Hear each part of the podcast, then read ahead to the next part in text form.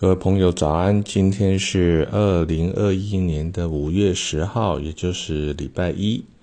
我们啊要谈的是第三本书《墨痕》第两百零五页。这首新诗呢是疆土啊，就是你所征战之后拥有的啊领导之下的土地，你的疆土啊。那上次我们讲的热兰遮城呢，讲到。啊，郑成功先生呢，他建立的这个领域啊，那我们有一个城堡热兰遮城。上次讲城堡，今天讲的是疆土啊。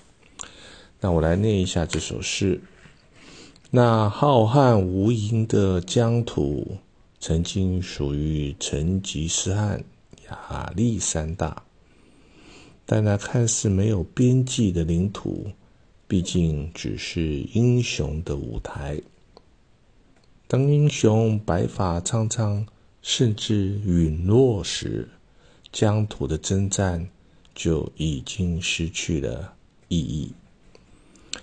那疆土依旧低吟着他的歌，那人民依然担心着他的米。静谧的星空还是蔚蓝如洗。那些曾经统领千军万马的英雄，死后也只不过是白骨与尘灰啊！葬身在那隐秘而遥远的异域。偶尔有人追念他们的丰功伟绩，吊祭那曾经被他们攻下的城堡。所有的功过是非、昏天暗地，依然沉没在驻扎在时空的银河里，不用躲避，任谁也抢夺不去。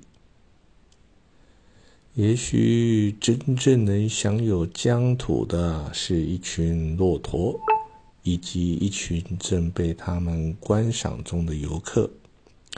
彼此邂逅在陌生的游览胜地，做一番娱乐的交易与历史的巡礼。英雄活着的时候，不曾真正拥有什么，有的只是短暂的爱情与权力。而一个平民，又和英雄有何差异？只差他当上的英雄是历史上的传奇。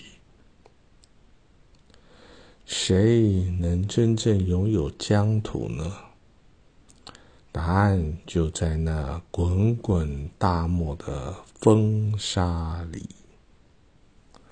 好，谢谢您的聆听，祝你有一个呃愉快、成功、胜利、美好的新周啊！